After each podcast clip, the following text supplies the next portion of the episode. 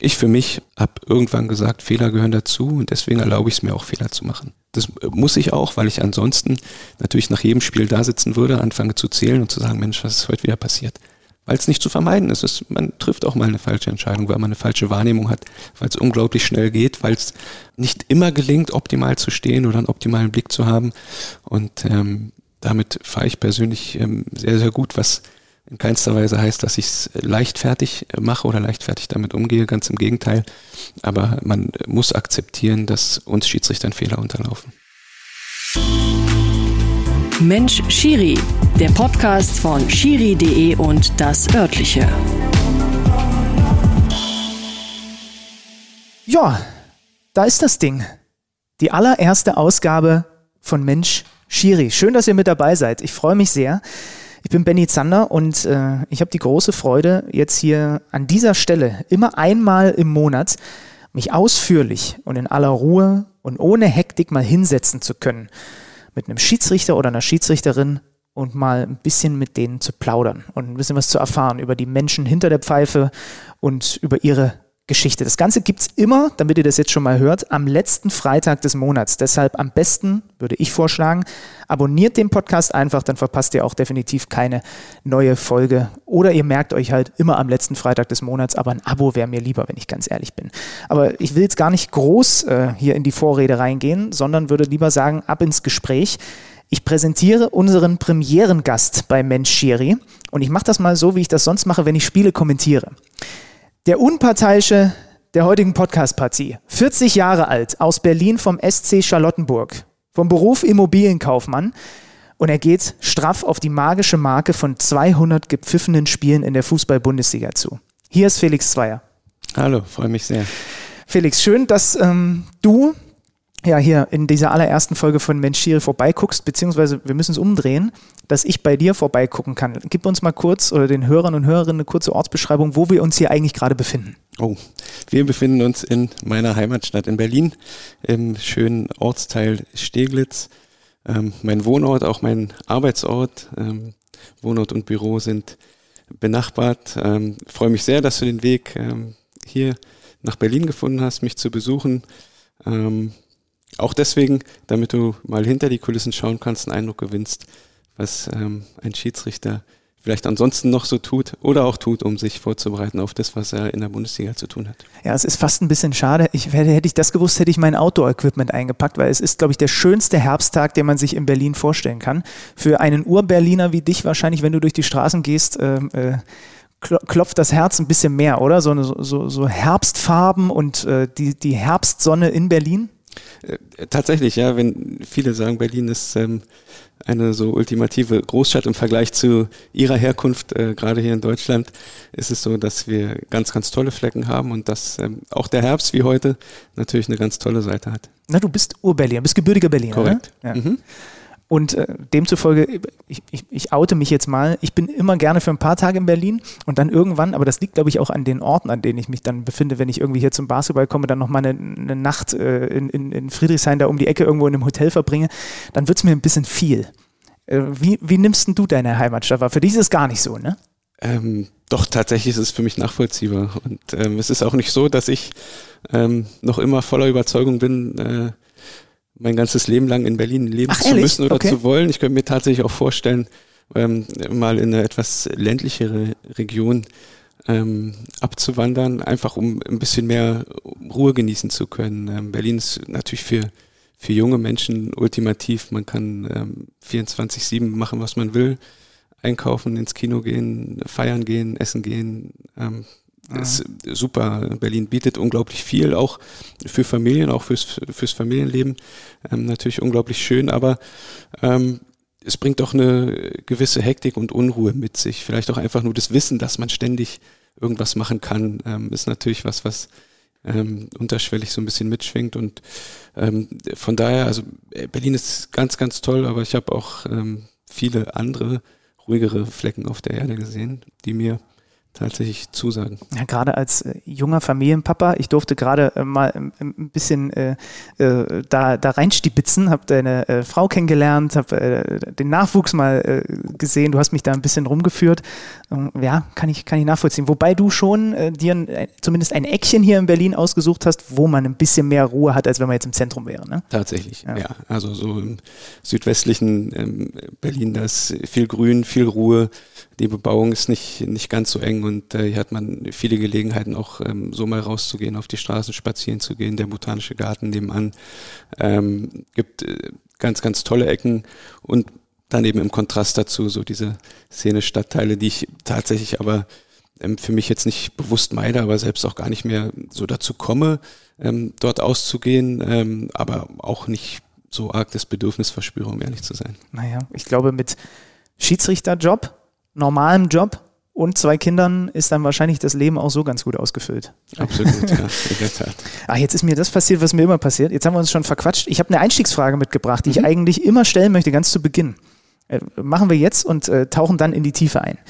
Felix, warum zur Hölle ausgerechnet Schiedsrichter?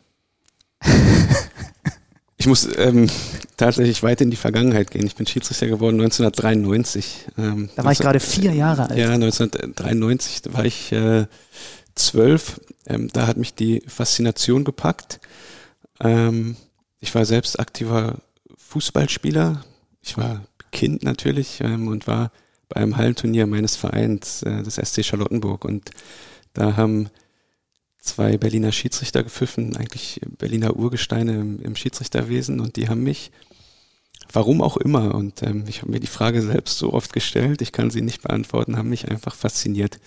Ähm, in, mit ihrer Art vielleicht oder in ihrer Funktion. Jedenfalls fand ich das ganz toll und habe gesagt, Mensch, ich möchte auch gern Schiedsrichter werden. Mit zwölf Jahren? Ähm, tatsächlich. Und ähm, dann habe ich recherchiert, also habe mich schlau gemacht, wie kann ich Schiedsrichter werden, wie funktioniert es. Und äh, da wurde mir gesagt, nee, das ist toll, dass du dich dafür interessierst, aber das Mindestalter ist 14. Es gab da halt so eine Grenze und habe das zu Hause natürlich auch mit meinen Eltern thematisiert. Ich habe einen Bruder, der ist anderthalb Jahre älter und äh, der war zu dem Zeitpunkt dann ähm, gerade 14 und weil ich es nicht machen durfte, hat er sich dann angemeldet zum Schiedsrichterlehrgang und ist Schiedsrichter geworden. Und äh, das Ganze hat mich tatsächlich so ähm, verärgert und vielleicht auch angespornt, dass ich ähm, einen Brief an den Verband geschrieben habe und gesagt habe, ich finde es äußerst ungerecht, ich möchte auch gerne Schiedsrichter werden. Und ähm, dann durfte ich mit Einwilligung meiner Eltern dann ausnahmsweise auch mit 13 schon meinen Lehrgang absolvieren und meine Schiedsrichterprüfung ablegen und bin seither Schiedsrichter, ohne damals ähm, auch nur im Ansatz drüber nachgedacht zu haben, in welche Richtung oder in welche Sphären das gehen könnte. Ich fand es einfach, ich fand es einfach spannend und toll und ähm, habe dann angefangen, meine ersten Spiele zu pfeifen mhm. auf Ascheplätzen, F-Jugendspiele, E-Jugendspiele ähm, und bin dann da reingewachsen, relativ schnell auch äh, tatsächlich ähm, beobachtet worden oder aufgefallen und kam dann ähm, über die ein oder andere Fördermaßnahme in Bereiche, wo man Fußball auch schon Fußball nennen konnte, mhm. ja, ähm, auch in, in Jugendspielklassen und dann hat das Ganze seinen Lauf genommen. Hat der Brudi das wirklich gemacht, um dich zu ärgern? Ich würde sagen, ja. Ich würde sagen, ja. Wir müssten, wir müssten ihn fragen. Ähm, tatsächlich ist es so, dass er dann, als es in den, in den Herrenbereich ging und ähm, ich ihn dann auch von der Leistungsklasse her überholt hatte, hat er aufgehört. Ähm, stützt meine These eigentlich, dass es ähm, eher so ein bisschen darum ging, ähm, zu ärgern und zu gucken, ähm, wo es hingeht und, und was passiert. Aber ähm, wenn es denn so war, dann hat es ja auch was Gutes gehabt. Jedenfalls rückblickend. Hast du dann, als du, du hast mit 13, hast du gesagt, den Lehrgang gemacht mhm. und hast dann irgendwann angefangen, Spiele zu pfeifen. Mhm. Schon mit 13, 14? Ja, ja okay. Genau. Hast, warst dann kein Spieler mehr? Ich habe dann noch ähm, selber Fußball gespielt bis in den älteren B-Jahrgang, was dann, glaube ich, 16 ist. Mhm. Ähm, und äh, dann war es so, dass die ersten Konflikte auftraten, also dass ich äh, zeitgleich praktisch spielen und äh, hätte pfeifen sollen und mich dann entscheiden musste. Und ähm, ich glaube, dass ich ähm, auch als Spieler ganz, ganz brauchbar war. Ähm, jedenfalls hatte ich immer einen ganz guten Überblick und Welche auch, Position? Auch, also ich habe lange Zeit im Tor gespielt, solange es ähm, Kleinfeld war, da, ja. da, da, war ich Torwart. Ähm, tatsächlich bin ich aber auch erst relativ spät gewachsen und als es dann aufs Großfeld ging in der C-Jugend, ähm, war dann die, die Relation zwischen meiner Körpergröße und der, der Dimension des Tors ähm, nicht mehr so ganz gerecht. Und äh, dann habe ich mich entschieden, doch lieber auf dem Feld zu spielen. So, und dann habe ich mich im Mittelfeld versucht. Auch das hat tatsächlich ähm, ja ganz gut funktioniert. Jedenfalls hat es mir Spaß gemacht, ohne dass ich jetzt jemals ähm, da den ganz großen Leistungsgedanken verfolgt hätte oder ähm, auch, um es realistisch einzuschätzen, eine Chance gehabt hätte, ähm, jemals in der Bundesliga Fußball zu spielen. Tatsächlich konnte ich damals auch nicht sagen, dass ich ähm, in der Bundesliga Spiele leiten könnte als Schiedsrichter, aber ähm, mir wurde schon relativ früh ähm, nachgesagt, dass ich viel Talent mitbringe als Schiedsrichter und ähm, dass der Weg durchaus in Sphären gehen könnte, die ähm, die meiner äh, spielerischen Fähigkeiten über, überschreiten würden. Lass uns noch mal kurz am Ball bleiben. Wie oft hast du heutzutage überhaupt noch einen Ball am Fuß? Gibt es irgendwie eine, eine Runde, mit der du ab und zu mal kickst oder? Ähm, um ehrlich zu sein, nicht regelmäßig, aber hin und wieder versuchen wir schon, uns zu verabreden und hin und wieder versuche ich auch daran teilzunehmen. Ähm, leider ist es äh, tatsächlich eher ein, ein, zeitliches Problem als eins der Lust. Also ich spiele nach wie vor ähm, sehr gerne Fußball. Es macht mir auch viel Spaß, wenngleich man auch da immer wieder ähm, gucken muss, dass man die Handbremse so ein bisschen anzieht, dass man auch da auf die Zweikämpfe achtet, weil es ja auch im Freizeitsport immer mal wieder sehr ähm, ambitionierte Kollegen und Freunde gibt. Oh ja. Und ähm, eine Verletzung beim Fußball würde mich wahrscheinlich doch eher ähm, selber ziemlich verärgern, unabhängig davon, wer sie denn wer sie denn verursacht hat. Also ähm, es ist tatsächlich auch so ein bisschen eine Abwägung zwischen der Freude, die man empfindet, und dem Risiko, was, was da mitspielt. Was ist denn das erste Spiel, was dir in den Sinn kommt, was du geleitet hast? Oder wo du zumindest eine krasse Erinnerung dann hast? Also ich glaube, dass es äh, tatsächlich sogar mein allererstes Spiel war. Ich erinnere mich ähm, an ein Spiel im Berliner Poststadion, altehrwürdig. Ähm, ich war vor, würde ich sagen, drei, vier Jahren mal wieder in diesem Stadion und bin dann auch auf diesen Platz gegangen. Der ist so ein bisschen höher gelegen, da musste man eine Treppe hochgehen. Das war damals ähm, ein Schotterplatz, wie man bei uns in Berlin gesagt hat. Asche sagen, sagen andere. Ähm, und es war F-Jugend, da war auf einem riesen Schotterplatz ein Kleinfeld abgesteckt. Verein, ich weiß es nicht, vielleicht war es Minerva 93, Berlinern wird es was sagen, ähm, ein alteingesessener Berliner Verein.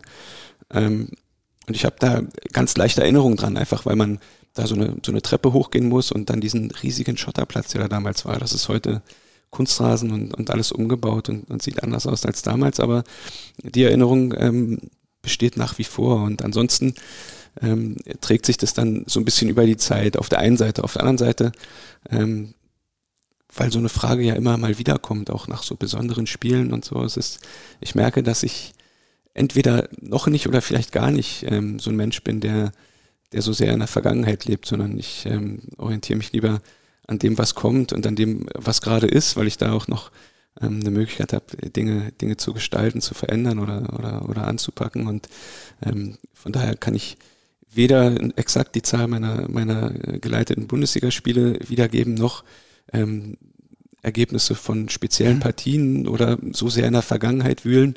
Vielleicht kommt es irgendwann mal, aber ähm, aktuell nicht. Jetzt grätsch mir nicht den halben äh, Fragenkatalog hier Sorry. weg mit so einer Aussage. nee, Quatsch. Spricht doch dafür, dass wir es nicht im Vorfeld abgesprochen haben. ja, das also stimmt. Insofern. Das stimmt. Ähm, aber als du damals dann, äh, du hast dann Spiele von Altersgenossen gepfiffen oder waren die dann teilweise schon älter?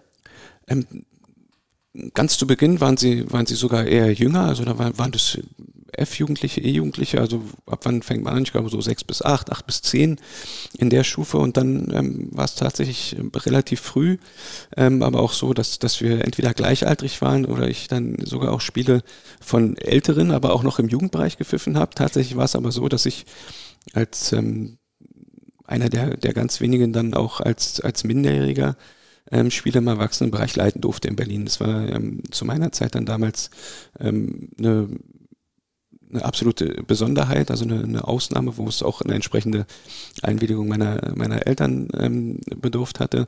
Heutzutage ist es ähm, tatsächlich üblich, dass 16-, 17-Jährige, die sich hervortun und da eine, eine Qualität und Fähigkeiten aufzeigen, auch im, im Erwachsenenbereich Spiele leiten. Aber ähm, der Schritt ist mir im Vergleich zur heutigen Zeit eher spät, aber zur damaligen Zeit sehr, sehr früh gelungen. Da sind wir das erste Mal an dem Punkt, wo ich glaube, dass ich das überhaupt nicht könnte. Als Jüngerer da den Älteren irgendwie erzählen, wo es lang geht und im Zweifel auch in strittigen Entscheidungen da mein Mann oder meine Frau stehen. Wie war das für dich? Das ist vielleicht eine, eine der oder einer der, der Knackpunkte in der, in der Schiedsrichterei oder zumindest in meiner Interpretation dieser Aufgabe. Und ähm, Aufgabe ist auch Kernwort und Kernpunkt. Es ist eine Aufgabe, eine Funktion. Ich bin Schiedsrichter und soll ein Spiel leiten. Es gibt Fußballregeln, den Regeln will man ähm, oder man will dem Spiel einen Rahmen geben innerhalb dieser, dieser vorgegebenen Regeln. Und ähm, da hat man eine Funktion und man sieht sich als Schiedsrichter. Und ich glaube, dann ist es keine Frage des Alters, sondern man sieht sich dann grundsätzlich erstmal als, als Experte, was diese Regeln angeht. Und das will man ähm, Fußballspielern oder auch einem Fußballspiel vermitteln. Also diesen Rahmen steckt man ab. Und ich glaube, dass es ähm, dafür erstmal noch nicht zwingend erforderlich ist, ähm, ein gewisses Alter mitzubringen. Natürlich ist es so, dass dann Erfahrung, Erfahrungswerte im Leben ähm, dir unglaublich helfen, um Spiele und Spieler zu leiten, um gewisse Strömungen zu erkennen, um ähm, Konflikten entgegenzuwirken oder vorzubeugen. Dafür ist es unglaublich wichtig, aber um der Kernaufgabe an sich nachzukommen, also den Regeln Geltung verschaffen und dem Spiel den Rahmen innerhalb dieser Regeln zu geben, da muss man in erster Linie Experte sein und noch nicht, ähm, noch nicht besonders weise und reif. Und trotzdem ist das doch bestimmt eine Umgewöhnung zu Beginn, als minderjähriger äh, Erwachsenen äh, eine gelbe Karte unter die Nase zu halten? Oder fiel dir das leicht? War, war, warst du schon immer ein Typ, der einfach gesagt hat, mir doch egal, ob der sechs Jahre älter ist? Ähm, ich weiß es gar nicht mehr genau, ob, ob, mir, das, ob mir das egal war. Ähm, ich für mich habe keine negativen Erfahrungen damit gemacht. Ähm, ich bin bin losgegangen und ähm, habe das, was ich gesehen habe, gepfiffen. Das mache ich heute auch immer noch so und ähm, sanktioniere das, was ich sehe und ähm, spreche auch die erforderlichen ähm, persönlichen oder Spielstrafen aus, wenn ich eine Situation korrekt erfasse und ähm, das dann für angemessen erachte. Und ähm, damit kann ich mich eigentlich sehr, sehr gut abfinden. Und wenn Leute das dann nicht akzeptieren, kann ich es auch verstehen. Ähm, auch dafür entwickelt man natürlich ein Verständnis und das ist möglicherweise, wenn man wenn man jung ist, ähm, so in der Form noch nicht da. Vielleicht ist da aber auch so eine gewisse ähm, Distanz oder auch eine, eine Gleichgültigkeit. Aber wie sehen die mich jetzt ähm, vielleicht auch da und, und vorhanden und nimmt einem dann vielleicht so ein bisschen die Sorge oder, oder eine Furcht vor dem Altersunterschied? Ganz theoretisch gesprochen, in der Praxis ist dann, dann wahrscheinlich schwierig umzusetzen, aber müsst ihr ja eigentlich eh ausblenden, wer da gerade vor euch steht, ne? Weil ob der jetzt 10 oder 35 ist, ob das jetzt Robert Lewandowski ist oder ein äh, Regionalligaspieler, die Strafe sollte ja in der Theorie die gleiche sein. Absolut. Also ich glaube, dass das auch, dass das auch wirklich der Fall ist. Also ich kann, kann für mich sprechen und ich glaube auch für, für alle anderen Kollegen in, in dem Bereich, dass man solche Entscheidungen unabhängig von der Person trifft und auch treffen kann.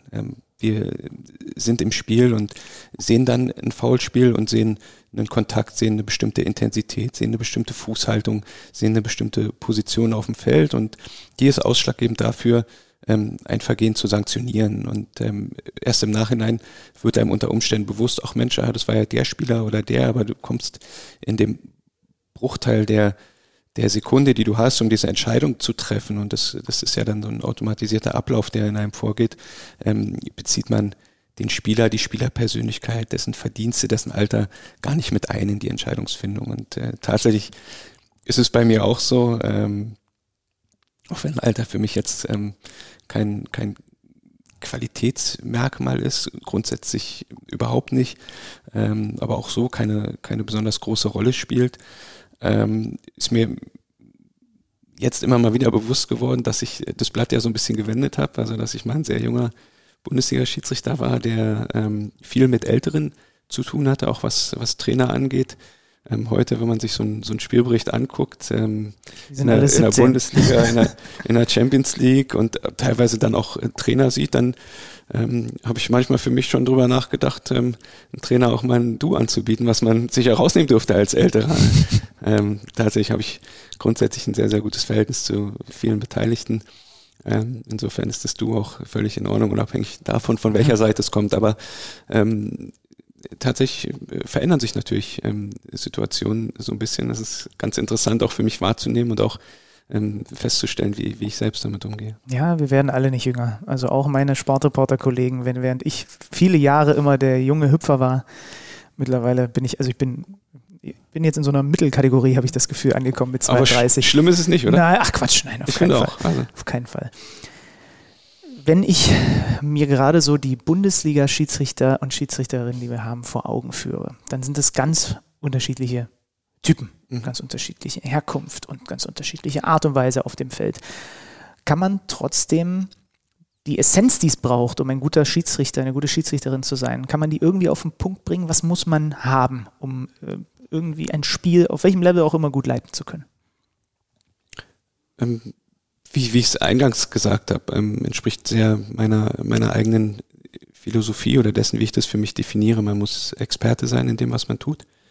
Ähm, und man muss unglaublich professionell sein, man muss passioniert sein, ähm, sehr selbstkritisch sein, sehr sportlich ambitioniert, sehr fleißig. Ähm, ich glaube, ganz, ganz viele Attribute spielen da eine Rolle, aber ähm, man kann von allen, die, die sich im, im Bereich der Bundesliga betätigen, ob Schiedsrichterassistenten, Videoassistenten, ähm, das sind alles Leute, die ähm, sich sehr, sehr professionell mit der Materie beschäftigen, die ähm, sehr viel dafür tun, die sich ähm, stetig fortbilden, weiterbilden und unglaublich viel ähm, Zeit, ähm, Leidenschaft investieren, um einfach ähm, sich auf, auf Top-Niveau bewegen zu können. Und ich glaube, das ist das, was, was schon, was schon alle vereint. Natürlich ähm, ist es auch eine, so ein bisschen eine Generationenfrage ähm, und, und ein, ein Wandel in der, in der Schiedsrichterei. Ähm, früher, ähm, vor meiner Zeit, ist unglaublich viel mit Persönlichkeit ähm, gelöst und geregelt worden. Da hat man ähm, auch noch nicht mal sämtliche Bundesligaspiele live im Fernsehen übertragen. Da ist das ein oder andere auch mal durchgerutscht und da hat man nicht sofort mit der Lupe drauf gezeigt, wenn einer mal einen Elfmeter trotz eines vermeintlichen Fouls nicht gegeben hat. Ähm, heute ähm, werden Bundesligaspiele mit bis zu 24 Kameras medial begleitet. Ähm, es dauert fünf Sekunden, wenn ein vermeintlicher Elfmeter nicht gezeigt wurde, ehe das Ganze irgendwie auf den Netzwerken viral geht. Ähm, Früher wusste man auch nicht, wie Schiedsrichter heißen. Heute kennt man sie, heute sind sie, sind sie präsent, sind sie ähm, schon ähm, medial auch in, in Fokus geraten. Und ähm, tatsächlich ist es auch so, dass auf der anderen Seite sich ähm, so ein bisschen weg von, von dem persönlichen Einfluss und den persönlichen Merkmalen der Schiedsrichter auch eine, eine weitere Komponente der, der ähm, sportlichen Leistungsfähigkeit dazugekommen ist, weil auch Fußball sich unglaublich gewandelt hat. Also ich sehe es selbst ähm, in, zu Beginn meiner, meiner Bundesliga-Zeit und heute ähm, ist Fußball einfach schneller geworden. Bundesliga-Spieler sind jünger geworden, sind athletischer geworden. Ich glaube auch, dass die Spielausrichtung an sich, also die Taktik in, in Spielen sich dahingehend total verändert hat, dass sehr viel ähm, vertikal gespielt wird, ähm, dass sehr viel Wert auf Tempo von Spielern gelegt wird und das sind neue Herausforderungen, die die, die Zeit so ein bisschen mit sich bringt. Ich mache mir äh, einen Haken, was das Thema Social Media und mediale Berichterstattung angeht, aber weil du gerade diese Herausforderungen, diese, diese Ansprüche sportlicher Natur angesprochen hast, ich kann euch, liebe Hörer, liebe Hörerinnen, mal verraten, als wir da gerade so ein bisschen durch die Casa Zweier äh, äh, geschlendert sind, sind wir irgendwann auch im Keller angekommen. Und äh, da gibt es quasi ein komplett eingerichtetes Fitnessstudio, würde ich mhm. jetzt mal sagen. Und mhm. du hast mir erzählt, das ist der meist frequentierte Raum in, die, in, in, diesem ganzen Haus. Wahrscheinlich schon tatsächlich, weil ähm, meine Kinder ihn auch für sich entdeckt haben, um dort zu spielen. Äh, das hat noch nicht viel mit, äh, mit Training oder Sport zu tun, aber mit Spielen auf jeden Fall. Ich stelle mir gerade vor, ähm, wie, wie, wie, wie, eins der Kinder irgendwie an diesem Boxsack hängt. Ja, genau, genau. Also ne, da ist, da ist drin Boxsack, Laufband, äh, äh die, alles, was ihr eigentlich aus einem Fitnessstudio kennt, gibt's da. Ja, weil ich für mich der absoluten Überzeugung bin, dass ähm, Fitness eine absolute Grundlage ist ähm, für die Tätigkeit. Ähm, ich muss da sein, ich muss fit sein. Die körperliche Leistungsfähigkeit sorgt auch dafür, dass ich ähm, Dinge wahrnehmen kann, dass ich Dinge aufnehmen kann und dass ich ähm, dem Spiel an sich einfach, einfach gerecht werden kann. Und ähm, ich glaube, in meiner Funktion schuldig es dem Spiel auch entsprechend fit zu sein. Das bedeutet für mich, ähm, täglich daran zu arbeiten, in welcher Form auch immer. Wie du sagst, man kann sehr divers arbeiten. Ähm, man kann mal ähm, eine Kräftigungseinheit an einem Boxsack machen. Natürlich ist das Laufband ähm, etwas, was, äh, was man zwingend braucht, weil eben auch die, die Laufbereitschaft und die, die Ausdauerfähigkeit natürlich äh, gefragt werden. Aber auch ein Fahrrad, auch Gymnastik und so weiter und so fort. Also es ist un unglaublich divers, aber ähm, man muss viel tun und ähm, wir werden angeleitet und begleitet. Wir bekommen Trainingspläne, an denen man sich orientieren kann. Ähm, einige haben Möglichkeiten, das auf Sportplätzen zu machen. Ähm, ich für mich habe seit Jahren eben ähm, meinen Keller, den ich, den ich dafür nutze und habe diese Trainingsseiten auch äh, entsprechend so letztendlich umgestellt, dass ich die beispielsweise auf dem, auf dem Laufband unglaublich gut absolvieren kann, was mir nichts ausmacht, auch weil es ähm, gerade in Berlin ähm, ein bisschen schwierig ist, auf, auf Trainingsplätzen zu trainieren. Ähm, so eine Trainingseinheit muss man sich vorstellen, ist dann so ausgelegt, dass man sich weiß nicht, 10, 12, 14 bunte Hütchen über den ganzen Fußballplatz aufstellt und dann ähm, entsprechende ähm, Laufübungen absolviert, kann man sich vorstellen, wenn man das in, in also erstmal sucht man vergeblich nach einem Sportplatz, der frei ist zu einer Zeit, zu der man trainieren kann, Punkt eins. Punkt zwei, wenn ich dann als äh, Einzelsportler über den ganzen Fußballplatz renne und nebenbei irgendwelche Menschen Fußballtraining machen wollen, dann äh, störe ich doch eher und dann gibt es auch den einen oder anderen verstörten Blick. Ähm, dann wird man erkannt und dann denke ich, Mensch, die Schiedsrichter machen was, ist ja interessant. Aber ähm, dann kommt man da eben auch nicht so gut zurecht. Die Erfahrung habt ihr schon, ne? Weil wir, wir hatten ja auch äh, in, in meinem anderen Podcast Kicker Meet Saison Dennis Altekin und Patrick Ittrich, die haben auch gesagt, die Leute sind regelrecht überrascht, dass ihr nicht einfach aus der kalten Hose Samstag auf ein Bundesligafeld geht und ein Spiel pfeift. Absolut. Ja, ja. Also das ist, ähm, das ist definitiv so und das ist, scheint weit verbreitet zu sein, dass wir ähm, nur aus, aus Langeweile am Wochenende irgendwo im Fußballstadion landen und dann, dann so ein Spiel leiten. Damit ihr wenigstens ähm, mal was zu tun habt. Genau, endlich mal. ähm, de facto ist es eben ganz anders. De facto hängt da eigentlich ähm, eine ganze Woche Vorbereitung, jetzt nicht auf, auf ein individuelles Ereignis, aber ähm, grundsätzlich Vorbereitung, also der, der körperlichen Leistungsfähigkeit und ähm, Fortbildung, Schulungen, Analysen und dann eben natürlich auch ähm, eine individuelle Vorbereitung auf das jeweils nächste Spiel. Ja, das kann man ja auch ganz konkret machen. Also wir kriegen, wir Kommentatoren kriegen vor der Saison immer eine, eine Regelschulung äh, mit Lutz Wagner vom, vom DFB, haben wir auch im Sommer wieder bekommen.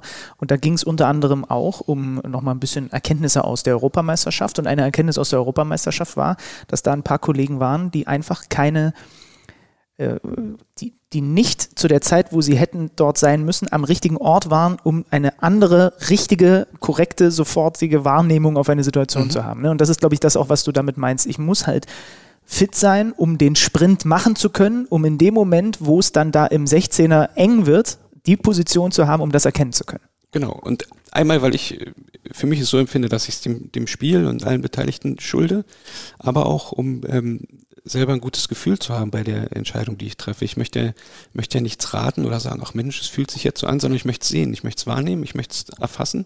Und dafür brauche ich natürlich eine optimale Position. Da ist Fitness ähm, natürlich eine Grundlage, also einer der, der ganz wichtigen Bausteine. Natürlich dann auch Erfahrung, auch ähm, Spielverständnis, ähm, eine Fähigkeit zu antizipieren, also wo wird der Ball voraussichtlich hingehen, ja, wo spielt man hin? Und da geht's dann schon auch in, in Bereich von, von Vorbereitung und Analyse, also welche Spieler spielen welche Pässe, welche Mannschaften spielen gerne über Außen, wo passiert dann was im Strafraum.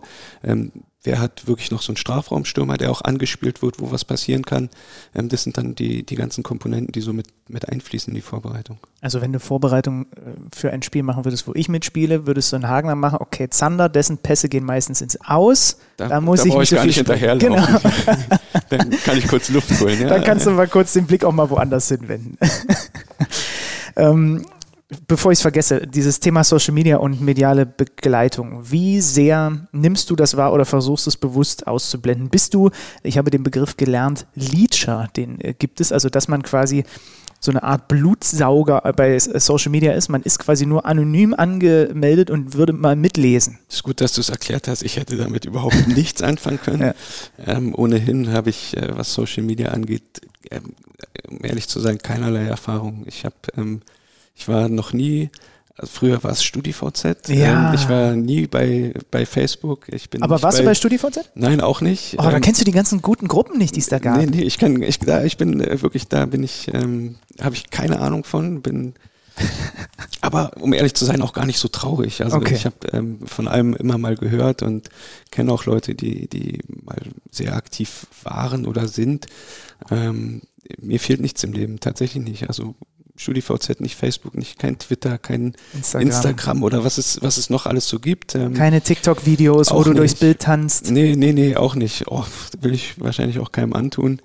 Ähm, aber nee, alles nicht. Ähm, und trotzdem ähm, geht es ja nicht an einem vorbei. Also man hört dann doch mal und dann gibt es Leute, die haben gesagt, ach guck mal, da gibt es welche, die äh, treten als du auf oder die schreiben über dich oder die sind Fans oder die hassen dich oder oder oder.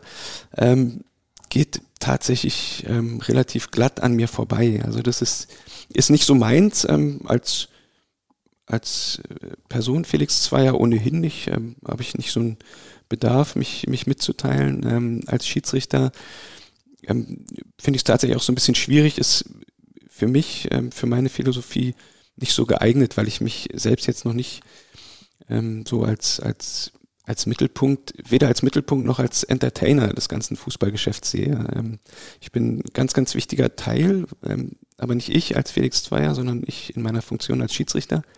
Ähm, Fußball braucht Schiedsrichter ähm, in den Kreisligen, in der Jugend, aber auch in der Bundesliga.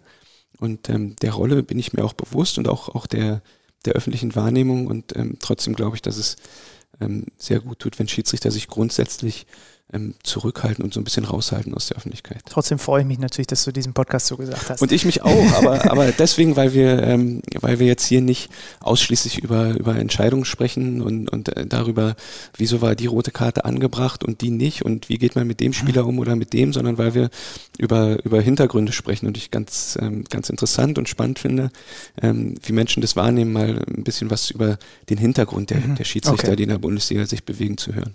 Musstest du dir trotzdem eine Art von Panzer zulegen? Also ist es dir zu Beginn deiner Karriere schwerer gefallen, wenn dann über dich kritische auch mal Artikel kommen, weil du vielleicht irgendwo eine Entscheidung getroffen hast, wo es noch keinen VRR gab, der sie dir hätte abnehmen können?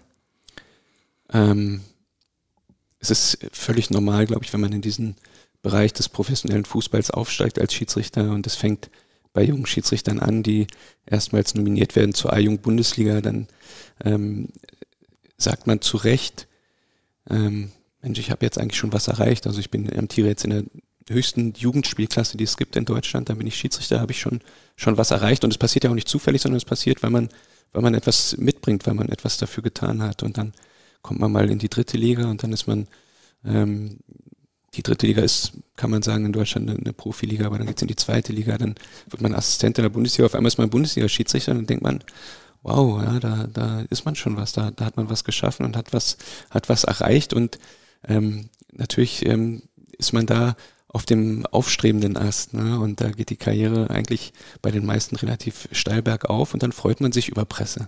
Ja, und dann guckt man so ein bisschen und ah, wie wird man wahrgenommen und was passiert. Und ähm, zwangsläufig ist es so, ähm, je höher man da gelobt wurde in der Phase, umso tiefer kann man dann auch fallen und ähm, der Zeitpunkt, ähm, und das ähm, hat jeder Schiedsrichter schon erlebt oder jeder wird es noch erleben, auch äh, wenn ich es niemandem wünsche. Aber man, man wird auch fallen. Es werden auch Momente kommen, ähm, die, wo Spiele nicht so gut laufen, wo man mal Entscheidungen getroffen hat, die sehr kritisch hinterfragt werden, die vielleicht auch zu Unrecht als fa falsch dargestellt werden, wo man dann eine Empfindung hat, Mensch, wie gehen die eigentlich mit mir um? Also auch die Phasen gibt's und die erlebt jeder und da ähm, braucht man braucht man Rückhalt, ähm, den man in der Schiedsrichterei findet, aber vor allem glaube ich auch so in der eigenen Familie und im, im privaten Umfeld, also bei Leuten, mit denen man mit denen man ähm, sich täglich austauscht, viel zu tun hat, die ähm, vielleicht sogar ähm, gar nichts mit Fußball zu tun haben. Auch, auch sowas ist wichtig, um sich einerseits zu erden, aber dann auch auszutauschen, weil die Leute sagen dann, worum geht's denn? Ja, weil ähm, tatsächlich die kriegen das gar nicht mit. Die Schlagzeilen auch nur die war, die sich mit Fußball oder mit mit Schiedsrichterei beschäftigen. Aber klar ist auch, dass dass die News und die Schlagzeile, die dich betrifft, ähm, natürlich auch bei dir ankommt und ähm, nicht nur dich betrifft, sondern dich auch am härtesten trifft. Ja, das ist das ist völlig klar und ähm, da muss man, äh, glaube ich, über die Zeit, und das kann man auch, du hast Panzer formuliert, muss man sich ähm, einfach eine, eine Methode erarbeiten, ähm, wie, man, wie man damit umgeht. Dann ähm, geht man damit sehr faktisch um, fängt an, Szenen zu analysieren und dann muss man sagen, ja Mensch, das war falsch, das muss man einsehen. Und grundsätzlich ist es für mich so, dass ich als Schiedsrichter für mich mal festgestellt habe, ähm, Fehler sind nicht zu vermeiden. Also du kannst dich noch so gut vorbereiten und immer alles geben und trotzdem werden dir Fehler unterlaufen und mal sind sie gravierend, also mal haben sie auch einen ähm, großen Aufschlag in der Öffentlichkeit, mal passieren dir Fehler, die dich persönlich unglaublich ärgern, die aber kaum jemand wahrnimmt. Ähm, auch das gibt's. Ähm, ist auch nicht so einfach damit umzugehen. Und ähm, dann gibt's Fehler, naja, eine falsche Einwurfentscheidung, okay, dann wird es mal kurz gesagt und die fallen sowieso hinten runter. Ja, wenngleich man auch das ähm, nicht auf die leichte Schulter nehmen sollte. Auch da arbeitet man dran. Das nimmt man für sich mit und sagt, Mensch, können wir eigentlich im nächsten Spiel besser machen, sollten wir vermeiden. Ähm, ich für mich habe irgendwann gesagt, Fehler gehören dazu und deswegen erlaube ich es mir auch, Fehler zu machen. Das muss ich auch, weil ich ansonsten natürlich nach jedem Spiel da sitzen würde, anfange zu zählen und zu sagen, Mensch, was ist heute wieder passiert? Weil es nicht zu vermeiden ist. Es, man trifft auch mal eine falsche Entscheidung, weil man eine falsche Wahrnehmung hat, weil es unglaublich schnell geht, weil es einem nicht immer gelingt, optimal zu stehen oder einen optimalen Blick zu haben. Und ähm, damit fahre ich persönlich ähm, sehr, sehr gut, was in keinster Weise heißt, dass ich es leichtfertig mache oder leichtfertig damit umgehe, ganz im Gegenteil. Aber man muss akzeptieren, dass uns Schiedsrichtern Fehler unterlaufen. Ah, der Zweier liefert so viele Anknüpfungspunkte. Ach, ich hoffe, ich, krieg, ich hoffe, ich krieg sie alle zusammen. Ich arbeite sie der Reihe nach ab. Nee, das ist ja was Gutes. Ähm, Punkt Nummer eins, diese, okay, du hast dann äh, Bekannte, die auch gar nichts mit Fußball im Hut haben, du wirst aber auch Freunde haben, mit denen man auch mal zusammen Fußball guckt. Mhm. Wie sehr nervst du die als äh, Schiedsrichter, wenn du mit denen auf der Couch sitzt und äh, die, äh, keine Ahnung, äh, fachsimpeln da über, ich weiß nicht was, fällt ein Tor und du bist der Einzige, der da, der da sofort gesehen hat, nee, das wird, das, das, das Tor wird eh nicht zählen, Jungs. Ich, ich, glaube, dass ich nicht nerve, weil ich mich ähm, immer relativ lange zurückhalte, weil ja so eine Aufregung bei so einem Elfmeter auch relativ äh, lange anhält, der gegeben wird und ich dann da sitze und sage, naja, aber der winkt ja jetzt abseits. ähm, also lasse ich die sich erstmal aufregen und jeder, jeder schreit. Der eine sagt, es ist ein klarer Elfmeter, der andere sagt im Leben nicht.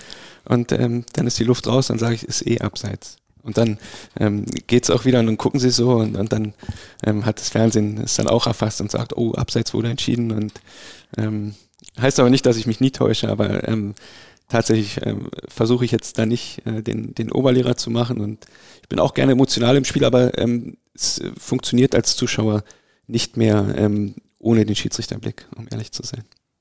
Guckst du dann auch auf sowas wie Laufwege oder irgendwie solche Dinge positionieren? Äh, tatsächlich alles. Also für mich ist Fußball gucken ist, ähm, ist mehr Analyse, also Analyse von von den beteiligten Mannschaften, weil es de facto so ist, dass, dass man ähm, im nächsten Ansetzungszyklus bei der Mannschaft angesetzt werden kann, dass es wichtig ist, Dinge wahrzunehmen, festzustellen und für sich abzuspeichern. Ich glaube auch, dass ich ähm, ein sehr, sehr guter Ansprechpartner bin, was so Fußballaktualität, also welche Spieler sind wie drauf, ähm, wer spielt wie, dass ich da gut zu gebrauchen bin. Ich bin jetzt nicht so ein Lexikon, ich könnte jetzt also nicht sagen, wer im WM-Viertelfinale 1990 ähm, das und das Tor geschossen hat, das, sowas, sowas kann ich nicht. Da sind wir wieder bei dem Thema ähm, Aktualität und Zukunft und, und Vergangenheit. Also das, da lösche ich meine Speicher eigentlich relativ schnell, aber das, was, was aktuell ist, da kann ich ähm, relativ schnell ähm, die, die Spieler benennen, die, die Spielweisen, ähm, gewisse Eigenarten, Eigenheiten von Spielern. Ähm, da bin ich, bin ich, glaube ich, relativ weit vorne mit. Also für mich nicht, also im Vergleich zu anderen äh, kann ich es nicht sagen, aber ähm, wenn ich Fußball gucke, dann schon sehr, sehr analytisch und auch natürlich was, was das Verhalten und was das Wirken von Schiedsrichtern angeht. Mhm. Mir fällt gerade auf, ich glaube, ich habe noch nie mit einem, doch, ich habe schon mit Schiedsrichtern zusammen Fußball geguckt. Doch, doch. Müssen wir mal machen. Ja, ja, doch. Wird spannend. Ja, das glaube ich auch. Ja. Also diese Vorstellung, wie du dann da dich vornehm zurückhältst, während um dich rum erstmal für, für eine Minute die Hölle losbricht genau. bei deinen Kumpels, finde ich genau. irgendwie sehr schön. Genau. Mhm, weil du vorhin das Verhältnis angesprochen hast zu Bundesliga-Trainern, Managern, Sportdirektoren, mhm. Spielern. Weil was man ja auch wir Journalisten erstmal wahrnimmt, wenn man jetzt zum Beispiel auch mal an einem freien Samstag einfach auf der Couch ist und die Bundesliga guckt, ist ja, oh, da wird der Zweier aber attackiert von dem Spieler mhm. oder was auch immer. Da rennen jetzt wieder acht Dortmunder auf ihn zu oder was auch immer. Wie würdest du beschreiben, ist dein Verhältnis zu den Akteuren in der Fußball-Bundesliga? Also generell, egal welche, äh, ob jetzt Trainer, Manager, Spieler, wie auch immer. Weil es wirkt immer sehr dramatisch.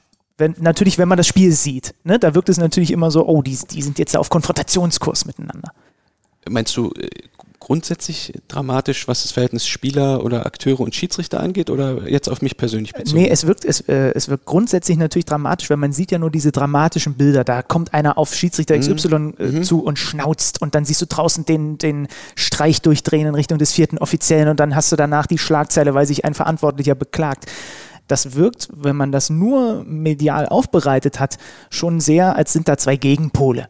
So, wie, aber wie ist euer Schiedsrichterverhältnis zu, zu, zu, zu den Bundesliga-Beteiligten eigentlich? Ich glaube überhaupt nicht, dass das, ähm, dass das Gegenpole sind. Und ich glaube, dass das ähm, insgesamt unglaublich ähm, respektvoll ist, dass ähm, die Trainer, die Beteiligten, auch die Spieler ähm, wissen, was wir, was wir leisten. Die wissen, dass wir uns unglaublich bemühen. Die wissen auch, dass äh, Fehler passieren. Und ich glaube, dass sie Fehler auch akzeptieren. Aber ähm, es ist dann auch tatsächlich eine Frage der Situation und der, der Emotionalität und tatsächlich geht es dann mehr so um Emotionskontrolle und die gelingt bei Spielern weniger gut als bei Schiedsrichtern. Also ich glaube, dass auch Schiedsrichter ähm, unter Umständen sehr emotionalisiert sind, wir aber für uns, weil es der, der Rolle und der Funktion des Schiedsrichters nicht steht, ähm, wir für uns ähm, da sehr großen Wert drauf legen. Ähm, dann nicht aus der Haut zu fahren, Ruhe zu bewahren, deeskalierend zu wirken. Ähm, das müssen Spieler nicht, weil es diese, diese Erwartungshaltung aktuell bei uns nicht gibt. Punkt eins, Punkt zwei ähm, sind Spieler, Trainer, ähm, die gehören zusammen, die sind in einer Gruppe. Wir wissen auch, was eine Gruppendynamik ausmacht. Ähm, ich glaube auch, dass das ein oder andere ähm, situationsbedingt auch mal bewusst gesteuert wird, ähm, dass man mal eine Emotion ähm, ganz bewusst reinbringt. Auch ähm, Trainer müssen, müssen eine Rolle spielen. Auch die Trainer stehen natürlich unter Druck und müssen vielleicht das ein oder andere zeigen. Das sind Dinge, die wir, die wir kennen, von denen wir, von denen wir, wir Schiedsrichter auch wissen, die wir zum Teil akzeptieren können, zum Teil aber auch nicht, wenn es dann zu sehr gegen einen geht und vielleicht auch eine Autorität untergräbt. Und ich glaube, als Schiedsrichter geht es immer so ein bisschen darum, ähm, abzuwägen, auszuloten, zu deeskalieren und ähm, eine Balance zu finden zwischen einer Emotionalität, die man zulassen kann, ähm, und einer, die vielleicht so ein bisschen über das gewollte Ziel hinausgeht. Und das, das unterstützt aber den Grundtenor, dass es, weil man halt nur das sieht, was auf dem Feld passiert, deutlich dramatischer aussieht, als es eigentlich ist. Also es gibt ja den Moment, was wir alle nicht sehen, wenn du zum Beispiel zu einem Stadion kommst, wenn du die in den Katakomben triffst, mhm. wenn du dich nach dem Spiel von denen verabschiedest. Mhm. Und man hat ja auch immer den Eindruck, oh Gott, oh Gott, was für ein Job. Ich kann mich davon auch nicht frei machen, äh, weil natürlich auch Dinge, die keine Ahnung, falsch gelaufen mal sind, ein mhm. Fehler oder was auch immer, bleibt ja viel mehr haften, als sagen wir mal die acht Spiele, wo eigentlich alles ganz normal lief. Die, das ist äh, grundsätzlich immer so und äh, es ist bei uns Schiedsrichtern auch so, dass du ähm, 89 Minuten super gepfiffen haben kannst, eine ganz, ganz tolle Leistung gebracht hast mit vielen tollen, schwierigen, richtigen, guten Entscheidungen. Ähm, und dann machst du in der 90. einen Fehler und dann ist die ganze Spielleitung eigentlich für den Arsch, ähm, jedenfalls in der öffentlichen Wahrnehmung, weil du dann ähm, einen spielentscheidenden Fehler gemacht hast, der natürlich hängen bleibt ähm, in der in der Gesamtwahrnehmung so und ähm, dessen sind wir uns auch bewusst und das das bringt der bringt der Job mit sich. Tatsächlich ist es aber so, wie du sagst, wenn man ähm, den Akteuren, also Spielern, Trainern, Managern begegnet, ähm, frei von der Emotion, also mit entweder Abstand zum Spiel oder Abstand vom Spiel, vorher, nachher, ähm, und man Gelegenheit hat, über Szenen zu sprechen, über die Wahrnehmung einer Situation. Also warum habe ich so entschieden, weil ich das und das wahrgenommen habe? Warum war ich so emotional, weil ich dachte das? So, und das ist ähm, manchmal zurückzuführen auf, auf Dinge, ähm, die für mich vermeidbar sind, also einfach beispielsweise auf äh, mangelnde Regelkenntnis, ja, dass man sagt, sorry, aber das ist einfach so, du darfst den Strafraum nicht betreten, bevor der Ball nicht gespielt wurde beim Abstoß. Ja, ähm, es ist einfach so, das hat auch nichts mit Interpretation oder Fingerspitzengefühl oder viel betreten oder wenig zu tun, sondern du darfst es einfach nicht, das ist die Regel. Ähm, oder es geht um einen Zweikampf und ich sag, für mich war das übertrieben, das war ein bisschen zu doll und er sagt, doch Mann, ich habe doch wirklich jetzt nur meinen Körper reingestellt und der andere hat ja auch gegengehalten, aber ich bin halt nur mal ein bisschen robuster. Ja, und äh, so kann es unterschiedliche Sichtweisen geben und die kann man dann auch akzeptieren. Am Ende sagen dann auch alle, okay, ist dann ja halt doch deine Entscheidung, du bist eben der Schiedsrichter, aber für mein Empfinden war es eben in der Situation anders. Und so kann man losgelöst von Emotionen reden und ähm, das macht auch viel Freude und das tut auch insgesamt gut. Und wenn man das ähm, öfter machen kann. Und ähm, ich glaube, dass auch viele Schiedsrichter inzwischen eine große Bereitschaft dazu haben, ohne ins Erklären kommen zu wollen, ja, ohne ähm, eine Entscheidung zu rechtfertigen, sondern einfach sich darüber auszutauschen, aber ähm, auf einem auf einem tollen und anständigen Niveau und, und gemeinschaftlich, also wirklich austauschen, ohne belehren zu wollen oder ohne auch ähm, dann einstecken zu müssen oder so und auch nicht als ähm, als, als Sündenbock zu dienen, ja, und sich etwas anhören zu müssen. Das macht auch keinen Spaß, aber sich austauschen ähm, mit, mit Trainern und ja, da muss man auch sagen, also gerade auch die, die ähm, nach außen manchmal unglaublich emotional wirken, ähm, mit denen kann man in großer Ruhe ähm, tolle Gespräche führen und, und sich inhaltlich ähm, und fachlich ähm, unglaublich gut besprechen. Ja, wahrscheinlich muss man sowieso diese 90 Minuten auf dem grünen Rasen ein bisschen ausklammern, weil die so eine, so eine äh, besondere Situation sind. Ne? Ich habe mich äh, mit, mit jemandem aus dem Rugby unterhalten und äh, bei internationalen Spielen im Rugby ist es, ähm, ist es gang und gäbe, ähm, dass nach dem Spiel ähm, beide beteiligten Mannschaften und auch das Schiedsrichtergespann äh, gemeinsam essen. Und ähm, dann gibt es eine, eine Frage- und Antwortrunde, weil im Rugby ähm, der Schiedsrichter heilig ist, da wird nicht gesprochen, da wird nicht kritisiert, weil man sofort eine Strafe bekommt, was ähm, unglaublich toll ist für einen so robusten und, und, und äh, körperbetonten Sport. Ähm, und dann gibt es aber nach jedem Spiel dieses gemeinsame Essen, wo ähm, das Schiedsrichtergespann äh, ähm, Frage und Antwort steht. Da sind 10, 20, 30 Minuten fest eingeräumt. Das ist gang und gäbe. Und das sorgt offenbar auch dafür, dass die Schiedsrichter während des Spiels ihre, ihre Arbeit äh, machen können, dass da nicht diskutiert wird über Entscheidungen und trotzdem jeder dann auch seinen Bedarf nach, ähm, nach Erklärungen, nach Anleitungen, nach Hinweisen ähm, letztendlich decken kann, wenn man sich nach dem Spiel darüber austauscht, völlig sachlich und ohne Emotionen. Und das ist natürlich ähm, schon eine, eine, ganz interessante Erkenntnis, finde ich. Ich fahre ja gleich, wenn wir hier mit unserem äh, Podcast durch sind, noch zum Basketball hier in Berlin. Alba spielt heute Abend gegen die Bayern und ich komme immer wieder mit dem Vergleich, weil auch da, da ist es nicht ganz so krass wie beim Rugby, aber es ist einfach doch ein anderer, ich nenne es mal Schutz der Unparteiischen da. Zu großes Gestikulieren, Abwinken, Diskutieren auf einen Zurennen wird sofort mit einem technischen Foul bestraft. Hast du zwei technische Fouls, bist du raus. Würdest du dir mehr solcher, wie drücke ich das aus, Schutzmechanismen wünschen für euch im Fußball? Die natürlich trotzdem nicht die Emotionen im Keim ersticken sollen, weil das ist ein emotionaler Sport. Das muss man immer dazu sagen. Hättest du gerne mehr so etwas? Ich hätte ähm, gerne mehr Verständnis dafür, dass ähm, Schiedsrichter, wenn gewisse Dinge überhand nehmen, agieren müssen, dass sie gezwungen sind, weil Schiedsrichter eine Verantwortung haben ähm, gegenüber dem Spiel, weil wir Schiedsrichter auch eine Verantwortung tragen für Fußballspiele im Amateurbereich, für Schiedsrichter im Amateurbereich, für den Schutz von Schiedsrichtern im Amateurbereich. Und ich möchte nicht, dass man festschreibt, wird einmal abgewunken, gibt's gelb und wird nochmal abgewunken, gibt's gelb-rot. Ähm, das möchte ich nicht, ähm, sondern ich möchte, dass wenn ein Schiedsrichter zu einer Maßnahme greift aufgrund einer Unsportlichkeit, dass man dann Verständnis dafür hat und nicht sagt, ach Mensch, bisschen Fingerspitzengefühl oder hier oder da, weil wenn er es tut, dann hat er einen Grund. Und, und zwar entweder den, dass er sagt, es ist für mich in der Öffentlichkeit so nicht tragbar. Ich möchte das nicht. Ich möchte das Spiel und den Sport schützen vor dieser Geste. Es könnte aber auch sein, dass der Schiedsrichter selbst sich in der Situation unter Druck gesetzt fühlt aufgrund der Gesamtsituation in einem Spiel und dann muss er auch reagieren und auch das ist sein gutes Recht, weil er versuchen muss, ähm, Oberhand zu behalten und sich nicht ähm, seine, seine Autorität nehmen zu lassen. Also kein Schiedsrichter macht es aus Spaß und keiner macht es, um äh, Macht zu demonstrieren, sondern es gibt, gibt Gründe dafür und, und ähm, ich werbe gerne ähm, um, um Verständnis dafür, dass Schiedsrichter dann solche Maßnahmen aussprechen. Tatsächlich ist es so, dass ich glaube, dass ähm, mit der etwas strengeren Herangehensweise, was Unsportlichkeiten insgesamt angeht, die wir so seit, seit zwei Jahren verfolgen, ähm, dass wir damit sehr gut fahren. Ich glaube, dass die auch äh, große Akzeptanz ähm, in, weiten, in weiten Kreisen gefunden hat, auch in der, in der Bundesliga.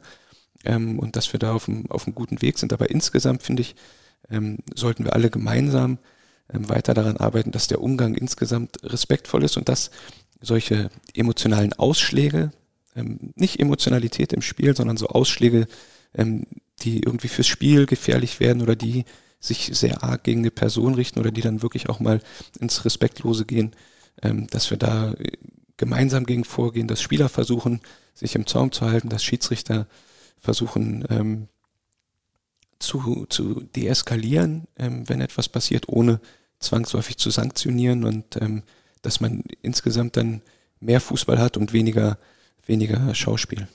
Ich sage es an dieser Stelle einmal, weil ich kann mir das rausnehmen. Ich muss ja nicht jede Woche pfeifen.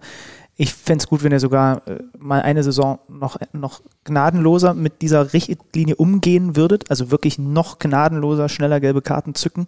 Weil ich glaube, dass ähm, irgendwie diese, dieses, dieses Verständnis aufbauen, tatsächlich so blöd das dann klingt, am Ende nur ein Erziehungsprozess sein kann und irgendwie muss man, muss man es eine Saison mal erzwingen, damit es dann irgendwann, also ich weiß nicht, wie sehr wirklich man den Spielern und Trainern so dieses, dieses Verständnis abgerungen bekommt und vielleicht muss man es dann doch so ein bisschen über den Zwang versuchen. Wir, wir, wir eröffnen dann eine ganz interessante ähm, Diskussion, weil es natürlich eine Frage ist, ob äh, der Schiedsrichter derjenige ist, der einen Fußballspieler erziehen soll. Ähm, oder reagiert er eigentlich nur auf das, was, was dort auf dem Platz angeboten wird. Und mhm. ich bin, ich bin eher bei, bei letzterem. Also dieses Erzieherische muss ja eigentlich aus dem Verein und ähm, auch aus der Mannschaftsführung, also aus der Trainerriege kommen. Tatsächlich ist es, glaube ich, schon so, dass es auch ähm, da Verbindung gibt zwischen dem Verhalten vom, vom Staff, also von einer Bank und dem Verhalten von, von Spielern, ohne, ohne das jetzt auf, Aber interessanter auf Punkt. bestimmte mhm. Personen ähm, projizieren zu wollen. Aber ich glaube, wenn, wenn man draußen einen sehr sachlichen, ruhigen Trainer hat, der sich nicht auf, ähm, auf Schiedsrichterentscheidungen fokussiert, dann hat man auch wenig Probleme mit Spielern, die über Schiedsrichterentscheidungen diskutieren. Also nicht, dass das eine das andere ausschießt, aber wenig.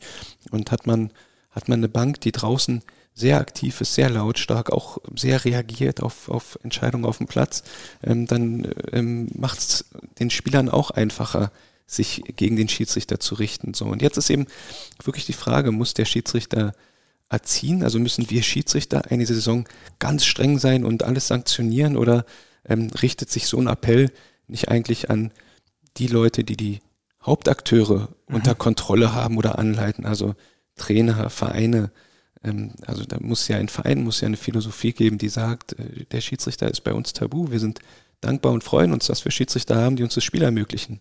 Mhm. Aber lass den Schiedsrichter noch mal in Ruhe. Das ist, ähm, das ist, ähm, finde ich, ist interessant. Kann man, kann man diskutieren. Ich persönlich, wie gesagt, ich bin, bin nicht so für für Erziehung. Ich bin auf dem Platz und äh, gebe Spielern Chancen und gebe ihnen gerne Hinweise und ähm, gebe ihnen Ratschläge und sage, Mensch, ich würde den jetzt nicht festhalten, weil dann wird es irgendwann kritisch für dich. Ist auch nur, dann, dann sagt er, ja, lass mich in Ruhe und dann kann ich nur sagen, okay, sorry, ist ein Angebot, weil ich muss sonst darauf reagieren. Ja, ne, ich, aber ich, ich muss ihn nicht erziehen. So, ich gebe ihm gerne einen, einen, Tipp und einen Hinweis. So, und wenn, wenn einer abwinkt in einer Art und Weise, die ich respektlos empfinde, dann ähm, ist es im Sinne der, der Schiedsrichterei, auch im Sinne des, des Spiels an sich, angebracht, eine gelbe Karte zu zeigen. Ja, dann reagiere ich aber auf, auf das, was er tut und macht es nicht, um ihn zu erziehen. Das werde ich nicht schaffen, sondern da muss sein Trainer mit ihm reden und ja, sagen, Mensch, ja. das ist nicht in Ordnung. Vielleicht ist auch das Wording das Falsche. Ähm, meine Vorstellung ist so ein bisschen mehr in die Richtung, also ich habe zum Beispiel nicht nur die Regelschulung vor der Saison Fußball, sondern auch Basketball mitgemacht, wo auch äh, äh darauf hingewiesen wurde, wir werden in dieser Saison viel stärker auf äh, Foul-Andeutungen, äh, die, wenn eigentlich kein Foul gab. Mhm. So, und das wird in die Vereine hereingetragen und die sollen es ihren Spielern sagen. Also meine Vorstellung war so nach dem Motto, der DFB sagt vor dieser Saison nochmal äh, noch mal klarer, wir werden, und im Endeffekt bist du dann nur der Ausführende im, Moment, mhm. im Moment, weil dir keine andere Wahl bleibt. Der DFB sagt vor der Saison, wir werden Unsportlichkeiten wie auf einen Schiedsrichter zustürmen, mhm. viel härter mit Gelb mhm. Das wird vor der Saison an jeden Verein kommuniziert. Gebt das an eure Spieler weiter, denn unseren Schiedsrichtern bleibt nichts anderes übrig, als sofort gelb zu zeigen. Und dann bist du im Grunde genommen so ein bisschen aus der Erziehungsrolle raus, mhm. weil das ist übergeordnet ange mhm. angeordnet quasi. Mhm. Und du kannst, wenn du die gelbe zeigst, eigentlich mit den, nur noch mit den Schultern zucken, so nach dem Motto, was, was möchtest du jetzt? Ihr habt das alle vor der Saison gehört, ich, mir bleibt keine andere Wahl. Und wenn man, wenn man beobachtet, wie solche persönlichen Strafen ausgesprochen werden, ähm, gerade bei so Unsportlichkeiten, dann sieht man, und das ist das, was ich sage, wie ich als Schiedsrichter beispielsweise Fußball gucke, ähm, dann sieht man einen totalen Wandel darin. Also ähm, persönliche Strafen wegen Unsportlichkeiten wurden früher auch sehr emotional ausgesprochen. Da hat man sich relativ nah an die Spieler heranbegeben, gelbe Karten präsentiert, sehr ähm, gestenreich gesagt, das ist inakzeptabel, ja, er muss sein Verhalten ändern. Heute sieht man gelbe Karten bei Unsportlichkeiten, sieht man Schiedsrichter überwiegend sehr distanziert, sehr ruhig, ohne mhm. Geste, ohne Worte, weil man eigentlich sagt, jeder weiß, es ist eine Selbstverständlichkeit, dass das nicht in Ordnung ist und deswegen gibt's Gelb. Das ist ganz interessant, aber eine Entwicklung, die genau in die Richtung geht. Und tatsächlich ist es ja auch so, dass diese Themen in die Vereine getragen werden. Ich glaube auch, dass ähm, das in, in vielen Vereinen thematisiert wird, vielleicht noch nicht, ähm, noch nicht ausreichend oder noch nicht in der Tragweite. Ähm, Wäre aber schön und ähm, tatsächlich ähm, ist es ein Zusammenspiel dann auch zwischen, zwischen Mannschaften, Spielern, Schiedsrichtern. Ähm, dann muss es ähm, gleichermaßen geahndet und gehandhabt werden in, in den vergleichbaren Situationen. Ähm, das ist den Vereinen nachvollziehbarerweise auch sehr, sehr wichtig. Ähm, aber dann, denke ich, kommt man, kommt man insgesamt auf den Weg, um ähm, diese Unsportlichkeiten, die man auch nicht braucht und die in meinen Augen ähm, Spieler in dem jeweiligen Spiel auch schlechter machen, weil es ihnen Konzentration aufs, aufs Wesentliche raubt. Ähm, ich glaube, dass man das ähm, gemeinsam noch ein bisschen reduzieren kann. Kannst du ein Bundesligaspiel auf dem Feld als Schiedsrichter genießen oder ist es dafür zu großer Stress für dich? Ähm, kann ich genießen, ja. Also es gibt, gibt Spiele, wo, wo ich auch übers, übers Headset zu meinen Assistenten sage, ähm, dass ich mich total freue und, und wie, wie geil das gerade ist, ja, was für ein Spiel. Oder auch wenn mal ein, ein Riesentor geschossen wird, das sind schon Dinge, die man, die man ähm, so immer noch mal wahrnehmen kann bei aller, bei aller Professionalität, die im Vordergrund steht. Aber ähm, vor allem auch, auch danach sitzt man dann in der Kabine und denkt sich, boah, was war das heute für ein Ding? So, ne? Also das ist dann, ist dann schon, schon so. Ne? Na klar, die 90 Minuten, da ist man sehr fokussiert, aber ähm, vorher und nachher denkt man schon mal, wow, ja, toll, dass man mir sowas ähm, anvertraut. Ja, und, und ähm, im Nachhinein sagt man dann, oh, das war ein Riesending, ja. Schön. Liebe Hörer, falls ihr das im Hintergrund übrigens hört, ich glaube, der Laubbläser wird hier in der Nachbarschaft angeworfen. Oder jemand fällt einen Baum. Ich bin mir nicht ganz sicher, auf jeden Fall. Ich hoffe, äh, es ist der Laubbläser. ähm, hast du für dich irgendwann mal definiert, klar definiert, wie du auf dem Feld auftreten und wirken möchtest mit Schiedsrichter-Coachings, was du wahrscheinlich ja hattest und so weiter, gemeinsam. Also hast du irgendwann dich hingesetzt und gesagt, ich, ich als Felix Zweier möchte so auf dem Feld auftreten? Ähm, tatsächlich nicht, also nicht, dass es keine Coachings gibt, sondern ähm, nicht, dass ich für mich etwas, etwas festgelegt habe. Der, der Grundsatz und die Herangehensweise ist immer wieder und die wird auch immer wieder ähm, von mir in der Absprache mit meinem Team bekräftigt. Ähm, wir wollen es grundsätzlich auf uns zukommen lassen, weil wir wissen, dass wir die Fähigkeit haben und ein Riesenrepertoire auf alles, was passiert, ähm, adäquat reagieren zu können. Ähm, also ist Kern der Vorbereitung ähm, die Vorbereitung auf alles noch so Unwahrscheinliche, also äh, da zu sein, ähm, äh, Möglichkeiten auszuloten, Wahrscheinlichkeiten zu hinterfragen. Ähm, aber wie, wie möchte ich wirken? Nee, ich möchte Diener des Spiels sein möchte fürs Spiel da sein und ähm, den Regeln Geltung verschaffen. Ja, das Ganze ähm, gerecht und, und natürlich berechenbar. So, das sind ähm, auch wichtige, wichtige Parameter, glaube ich, die, die dabei eine Rolle spielen. Und ansonsten ist natürlich schon so, dass man auf der einen Seite Ruhe ausstrahlen will, auf der anderen Seite ähm, glaube ich aber auch, dass es, dass es wichtig ist zu zeigen, dass man ähm, voll im Spiel steht, also dass man auch da ist, dass man vorbereitet ist, dass man auch sportlich leistungsfähig ist. Ähm, das sind Dinge, die man, die man dann schon, schon auch ausstrahlen will. Dass man im Zweifel auch mal den Verteidiger, der zurückhechelt, einfach übersprinten kann. zur, no zur Not auch das. ähm, jetzt haben wir quasi darüber gesprochen, schon ein wenig, wie bereitest du dich aufs Spiel vor, was ist während des Spiels, während der, während der Ball rollt. Ähm, wie bereitest du ein Spiel nach? Wie bereitet ihr in der Bundesliga als Schiedsrichter-Team auch in den Tagen danach dieses Spiel auf? Ähm, wir haben grundsätzlich einen Beobachter im Stadion und unter Umständen auch noch einen Coach, der mit ein bisschen Abstand ähm, die eine oder andere Situation nochmal analysiert. Das ist insbesondere ähm, wichtig für die für die jüngeren Kollegen in der, in der, zweiten Bundesliga und auch in der Bundesliga.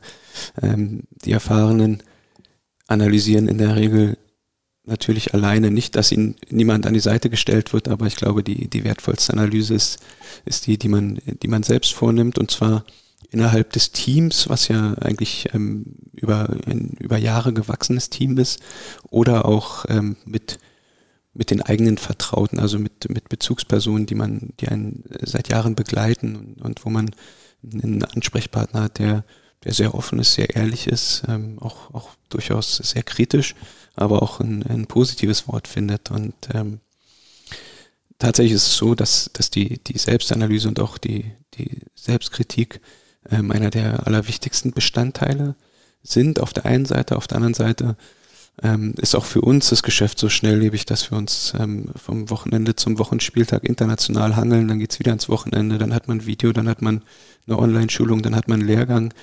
Ähm, da ist ähm, dann auch gar nicht mehr so viel Zeit. Bedeutet, ähm, es muss einem gelingen, ähm, gewisse Dinge sehr schnell abzuhaken. Also gerade die, die einen negativ beeinflusst haben, die muss man abhaken, was nicht heißt, man ignoriert sie oder schafft sie beiseite, sondern man, man verarbeitet sie ähm, mit Hochdruck und, und nimmt das, nimmt das raus, was man, was man braucht für die, für die nächste Aufgabe. Also wie kann ich es künftig vermeiden? Wieso ist der Fehler passiert? Und wie kann ich es vermeiden? Aber nicht damit hadern, dass der Fehler passiert ist, weil nochmal, und das ist eben ähm, die, die Herangehensweise, die mir persönlich unglaublich gut getan hat, dass der Fehler passiert ist, ähm, gehört dazu. Das ist Teil, Teil meiner Aufgabe, Teil des Spiels und ähm, der passiert nicht leichtfertig, auch nicht leichtsinnig, sondern einfach, weil es ähm, zur Aufgabe gehört, dass, dass Fehler passieren und das muss man sich zugestehen.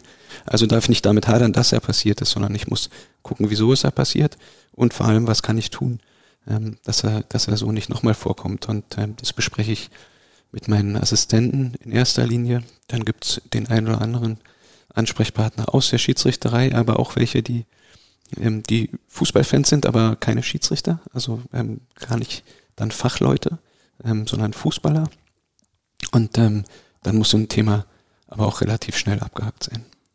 Wie schnell konntest du abhaken, dass du einen freien Sommer hattest und nicht bei der EM dabei warst? Das hat mich länger beschäftigt. Das hat mich tatsächlich länger beschäftigt. Ähm, aber es ist mir gelungen. Also auch das, auch das habe ich abgehakt und ich habe ähm, für mich meine, meine Erkenntnisse, meine, meine Lehren daraus gezogen und ähm, ich habe für mich immer gesagt, jetzt bin ich wieder da und äh, wenn man den Saisonverlauf verfolgt, international und national, dann glaube ich, äh, kann man erkennen, dass ich aus dieser doch negativen Erfahrung und, ähm, und ähm, für mich traurigen Entscheidung sehr, sehr viel Positives rausgezogen habe. Bleiben wir noch einmal kurz bei was äh, Negativem aus deiner Sicht. Ähm, du warst dann im Sommer trotz nicht bei der EM dabei sein in den Schlagzeilen, weil ein Ex-Kollege, Manuel Gräfe, dich äh, quasi da reingezogen hat in die Schlagzeilen. Äh, der hat äh, mit äh, Bezug auf den äh, Skandal um Robert Holzer damals gesagt, wer einmal Geld angenommen hat und äh, Holzers Manipulation ein halbes Jahr verschwiegen hat, sollte keinen Profifußball pfeifen in deine Richtung. wie sehr kommt sowas aus der Kalten und was denkt man in so einem Moment? Ja, so sehr, so sehr aus der Kalten ähm, hat es mich nicht getroffen, weil es ja eine, eine Geschichte ist, ähm, die alle Jahre wieder mal ähm, so hoch kam. Inzwischen ist es tatsächlich so, dass es mich auf der, an, auf der einen Seite ein bisschen, ein bisschen langweilt schon, weil es immer dasselbe ist, ähm, weil es auch nicht fakten- oder erkenntnisbasiert ist, weil es vor allem ähm, überhaupt gar keine neuen Inhalte gibt. Ähm, bedeutet auch, ich brauche also weder diese Geschichte noch gebrauche ich die Art und Weise der Kommunikation, ähm, über andere zu reden. Und tatsächlich, ähm, wenn man, wenn man das Ganze näher verfolgt, ist es ja auch so, dass da sehr, sehr viel über mich geredet wurde, aber ähm, was das angeht, überhaupt gar nicht mit mir, was äh, mich tatsächlich schon, schon auch ähm, etwas irritiert, ähm, wenn man meint jetzt eine besondere Erkenntnis hervorzutun, dann sollte man ja mit dem, der da in irgendeiner Art und Weise erwähnt wird, ähm, auch darüber sprechen, wenn man denn an einer objektiven Berichterstattung interessiert ist zu dem Thema. Aber nochmal, ähm, ich bin Schiedsrichter, ich bin ähm, weder Journalist noch jemand, der sich, äh, der sich über die Öffentlichkeit äh, positionieren will, muss oder soll. Und ähm, insofern ist es was, ähm, was man natürlich nicht, nicht zwangsläufig braucht, aber ähm, was mittlerweile offenbar auch Teil des Geschäfts geworden ist. Passend zum Thema sind, glaube ich, mittlerweile zwei Laubbläser, wenn ich genau hinhöre. Umständen, ja. aber, genau. aber, aber, aber, aber, sprich, äh, weil das ja nun mal, das ist jetzt, ich glaube, 17 Jahre her, dieser Vorfall, ja. der dann immer mal wieder rausgeholt wird. Das ist ja ein, ein, ein Teil auch deines Schiedsrichterwerdegangs. Mhm. Das heißt, im Grunde genommen, wenn jemand käme und mit dir das äh, aufarbeiten wollte, ein Journalist wie auch immer, dann würdest du nicht von vornherein sagen, nein, abblocken habe ich keine Lust drauf. Vielleicht jetzt nicht unbedingt, weiß nicht, während der aktiven Karriere noch, das kannst äh, Ehrlicherweise ähm, gab es jetzt seit Jahren ähm, diesbezüglich überhaupt äh, keine Anfrage. Ähm, ich glaube, dass es verständlich war, dass als das Thema noch ähm, sehr jung war, ähm, dass ich da dann mich lieber aufs Sportliche konzentrieren wollte. Zumal es auch überhaupt nichts, überhaupt nichts zu verbergen gibt, aber es gab, gab auch nichts zu erzählen. Ähm, die Geschichte ähm, ist und war erzählt und ähm, dann kommt es so ein bisschen auf die Perspektive an, aus, aus der man, aus der man das Ganze betrachtet. Ähm, aber äh, tatsächlich, wenn es Menschen gibt, die, die ein Interesse daran haben, mal zu recherchieren und auch mal die andere Seite der, der Medaille zu betrachten, dann ähm, sage ich nicht ähm, von vornherein, nee, darüber, darüber rede ich nicht. Im Gegenteil. Und tatsächlich ist es ja auch etwas, was ähm, total faktenbasiert ist, ähm, was auch ähm, relativ emotionslos ähm, rüberzubringen ist. Für mich geht es auch in, in keiner Weise darum, zu rechtfertigen und es geht auch nicht darum, jemanden zu widerlegen oder zu konfrontieren, aber für mich ist das ähm, erstens nicht so nicht so präsent, ähm, zweitens auch nicht so wichtig, aber wenn es jemanden gibt, der sich ähm, der sich objektiv und auf eine seriöse Art und Weise damit beschäftigen möchte, dann ähm, stehe ich grundsätzlich immer als Ansprechpartner zur Verfügung, ne, dass man das dann ähm, auslotet, ob, wann und wie und in welcher Form man das macht, ist ja völlig klar, aber ähm, es gibt es gibt nichts zu verbergen, aber es gibt, glaube ich, doch ähm, noch den ein oder anderen interessanten Hintergrund zu dem Thema. Mhm. Das soll jetzt gar nichts damit zu tun haben. Ähm, hast du dir mal Gedanken darüber gemacht, wie dein Leben so verlaufen wäre, wenn du diese Schiedsrichterlaufbahn nicht eingeschlagen hättest. Weil du vielleicht, keine Ahnung, weil es dieses eine, was war es, Turnier oder Spiel, was du gesagt hast mit zwölf, ja. ja wenn es das nicht gegeben hätte und du hättest diese Faszination, ich meine, wir sitzen hier gerade in einem, in einem Büro, ja, also ich krieg vielleicht eine Vorstellung, was du beruflich machen würdest, aber dein Leben würde ja auch sehr ganz anders aussehen. Total. Ähm, ohne, ohne es tatsächlich ähm, sagen zu können, wo es hingegangen wäre. Ich ähm, Dafür bräuchte man ja eine Glaskugel, die, die habe ich nicht. Hast du eine mitgebracht? Auch Nein, nicht. Ich habe einiges ähm, dabei, aber, aber keine Glaskugel. Glaskugel ist nicht darunter. Ähm, es ist äh, hochinteressant, aber äh, was ich sagen kann, ist, dass mir ähm, auf jeden Fall ähm, ganz, ganz viel abhandengekommen wäre, was, was so Persönlichkeitsschulung, Persönlichkeitsbildung ähm, in jungen Jahren ähm, angeht. Das hätte ich definitiv verpasst. Was ich auch verpasst hätte, wäre ähm, Reisen, wäre viel Reisen, das viele Orte, ja. viele Menschen, die man sieht. Also wer weiß, ob ich beruflich mich in die Richtung orientiert hätte. Ähm, ich könnte jetzt auch nicht behaupten, dass ich mit zwölf oder dreizehn schon so weit war, zu sagen, Mensch, ich will unbedingt reisen und will die ganze Welt sehen, weiß ich nicht, aber ich habe ähm, unglaublich viele Orte gesehen, ähm, unglaublich viele Menschen ähm, aus der ganzen Welt kennengelernt bei unterschiedlichen Turnieren, Europameisterschaften, Weltmeisterschaften und so weiter und so fort. Ähm, Freundschaften und, und Kontakte geknüpft und ähm, die Schiedsrichter sind ein spezieller Schlag, aber ähm, ganz, ganz interessanter. Mit denen kann man umgehen. Die sind insgesamt sehr, sehr selbstkritisch, auch sehr akribisch, sehr ehrgeizig auch, ähm, aber immer auch nett und können sich, glaube ich, ganz gut, ganz gut einordnen, auch in, in, so, in so einem großen Geschäft wie, wie Fußball-Bundesliga oder Fußball auf, auf Top-Niveau. Und ähm, also ganz, ganz viele tolle Erlebnisse, auch natürlich ähm, Dinge, die am Anfang negativ ähm, wirken, also Berichterstattung, Medien und so weiter und so fort. Und trotzdem ist es eigentlich eine Erfahrung, die ich heutzutage nicht missen möchte, weil ich, weil ich weiß, dass sie mich insgesamt als, als Person und Persönlichkeit stärker gemacht hat. Und von daher ähm, hätte mir ähm, ganz sicher viel gefehlt. Und es hört sich jetzt gerade so ein bisschen an, wie wenn man ähm, darum werben möchte, Schiedsrichter zu werden. Und tatsächlich äh, könnte ich das auch. Also auch bei, bei all den negativen Schlagzeilen, die man immer wieder hört und die absolut zu bedauern sind, also Gewalt im Amateursport auch gegen Schiedsrichter und ähm, gerade auch jetzt in der, in der schwierigen Zeit mit Corona, wo Amateursport, Amateurfußball ähm, gar nicht stattgefunden hat, haben wir ähm, als, als Schiedsrichter im, im Basisbereich unheimlich gelitten, haben ähm, ähm, hohe Verluste. Ja, werden immer weniger. Ja. Ähm, und das ist ein Problem. Und ich persönlich kann ähm, junge Menschen, auch ältere, wie auch immer, aber nur ähm, animieren, ähm, das mal zu probieren, mal so einen Schiedsrichterlehrgang zu besuchen oder auch mal ein Spiel zu leiten oder sich mal damit zu beschäftigen, weil es ähm, die, die Schiedsrichterei als, als Hobby oder auch als Beruf ist so unglaublich vielseitig und interessant und ähm, kann man immer wieder neu erleben von, von Spiel zu Spiel und ähm, nochmal, man lernt ganz, ganz viele neue Leute kennen und ich glaube, man lernt auch andere Seiten an sich kennen.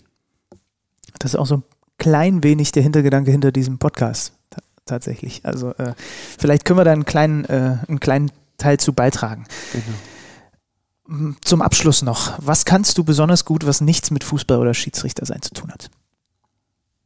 Ich spreche so ungern selbst über mich, ne? auch wenn man jetzt denkt, so ein, so ein Podcast, so ein eins, eins zu eins Gespräch, da spricht man ja dann ähm, eigentlich nur über sich oder seine Tätigkeit, aber kann ich aus dem ähm, Vorgespräch auch bestätigen übrigens, aber komm, du darfst jetzt, also nimm mal eine Sache raus, die du wirklich gut kannst. Kochen. Ja? Ja. Leibgericht? Was, kann, was kannst du besonders gut kochen? Ähm, Ganz vieles tatsächlich. Also ich bin, ähm, glaube ich, glaube ich, sehr kreativ. Ähm, ich koche bei uns zu Hause auch. Meine Frau freut sich sehr darüber. Ich glaube, ähm, unsere Kinder freuen sich auch sehr darüber, weil es ansonsten manchmal nicht so schön wäre. ist auch kein Geheimnis, also kann ich das hier auch so, so aussprechen, ohne dass ich dafür Ärger bekommen könnte. aber ich, ich koche sehr gerne, sehr leidenschaftlich auch und das ist auch finde ich, wenn ich über mich selbst sprechen soll, unglaublich unverbindlich und das kann man, kann man einfach mal so sagen. Tatsächlich überlasse ich es gern den anderen, ähm, darüber zu sprechen, was ich besonders gut kann oder wo ich mich vielleicht auch verbessern könnte. Du sitzt jetzt hier mit einem passionierten Esser. Äh, sind es eher ist eher Hausmannskost? Ist es eher mediterran? Was kochst du denn? Na, ich, ich würde sagen, es geht, geht mehr so in die mediterrane Richtung, mhm. aber ich probiere mich auch gerne aus. Also ich, ich traue mich an alles, bin auch, glaube ich, relativ kreativ, aber ich glaube, dass ich die, die Grundlagen ganz gut verinnerlicht habe und dann kann man mich auf äh, fast jede Richtung so ein bisschen loslassen. Ah, jetzt äh, hätten wir uns, hätte ich mich ein bisschen eher zu, zu dir einladen jetzt, ne? sollen. Ne? Ja. Zu spät jetzt.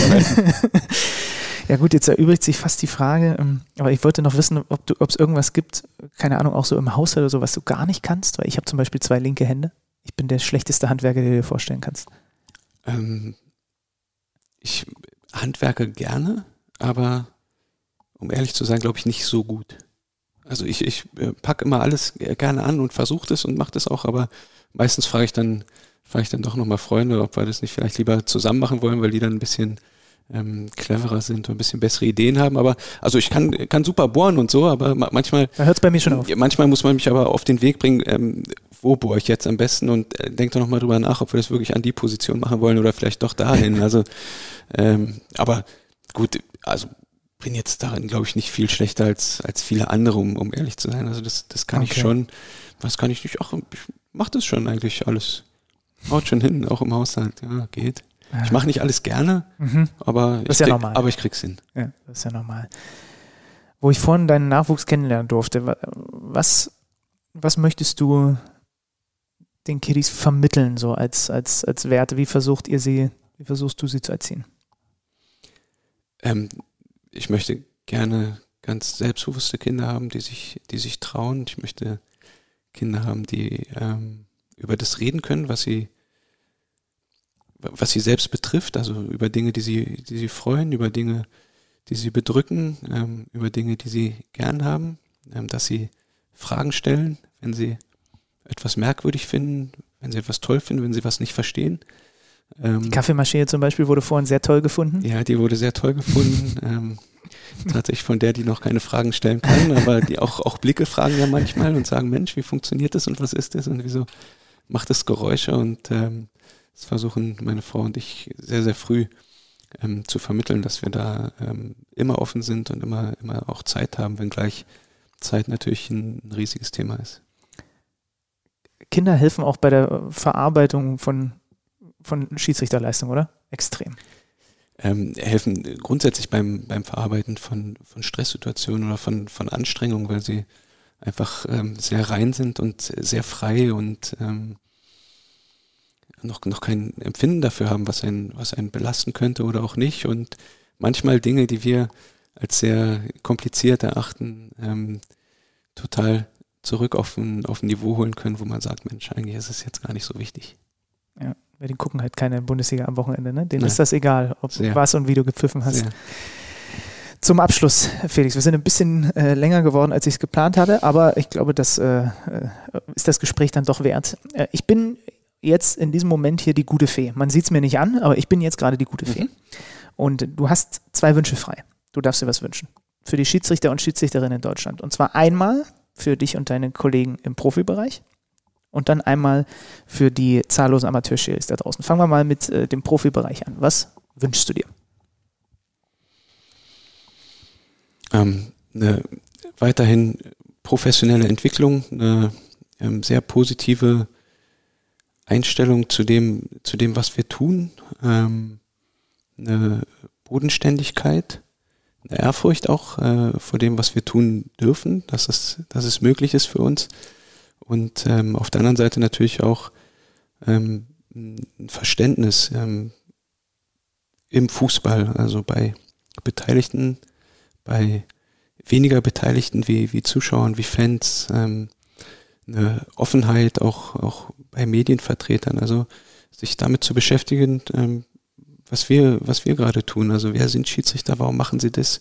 Ein Verständnis dafür zu entwickeln, wieso gewisse Dinge so entschieden wurden oder nicht und, und nicht immer so, ähm, so draufzuhauen oder, oder mit so einer fest vorgefertigten Meinung irgendwo drüber zu fahren und, und schwarz-weiß zu zeichnen. Manche Dinge sind gar nicht schwarz-weiß, auch für Schiedsrichter nicht. Und ähm, trotzdem werden sie, werden sie dann so dargestellt. Ähm, tatsächlich weiß ich auch, dass es, ähm, dass es schwierig ist, weil die Schiedsrichter sich meistens nicht äußern, auch nicht die, ähm, weil wir uns auch nicht als, als dann immer den besten Gesprächspartner empfinden, weil wir manchmal das Gefühl haben, dass die Meinung ohnehin schon, schon vorgefertigt ist. Ähm, das empfinde ich manchmal als sehr schwierig. Also insgesamt ein, ein Verständnis und vielleicht einfach ein bisschen mehr Offenheit unserer Tätigkeit gegenüber, aber auch uns als, als Person gegenüber. Mhm. Ähm, ich glaube, dass das ähm, uns insgesamt sehr, sehr gut tun würde. Und dann äh, für die Kolleginnen und Kollegen im Amateurbereich, vor denen auch ich immer nur den Hut ziehe, weil man muss das ja auch wirklich nochmal sagen, ich habe mich da auch lange mit Patrick, äh, Patrick Ittrich während der EM, haben wir ja bei Magenta TV zusammen gemacht, darüber unterhalten. Was halt, und, deswegen machen wir auch diesen Podcast hier und diese Podcast-Serie und deswegen ist das mir auch so eine Herzensangelegenheit.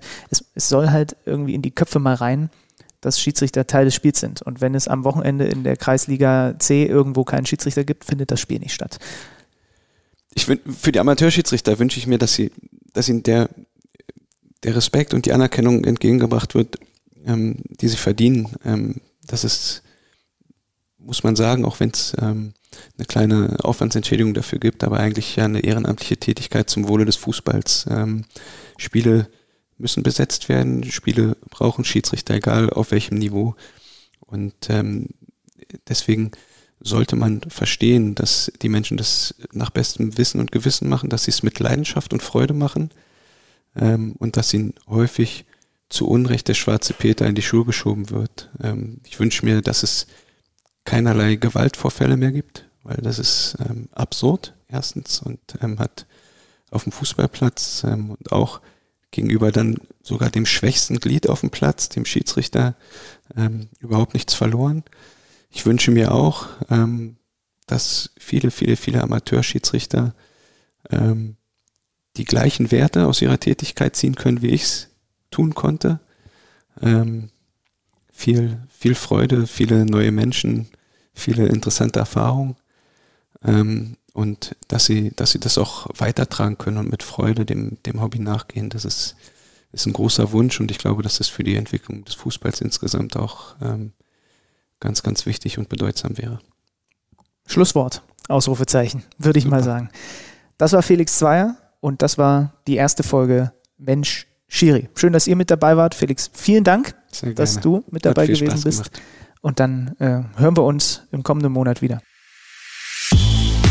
Mensch Schiri, der Podcast von Schiri.de und das örtliche.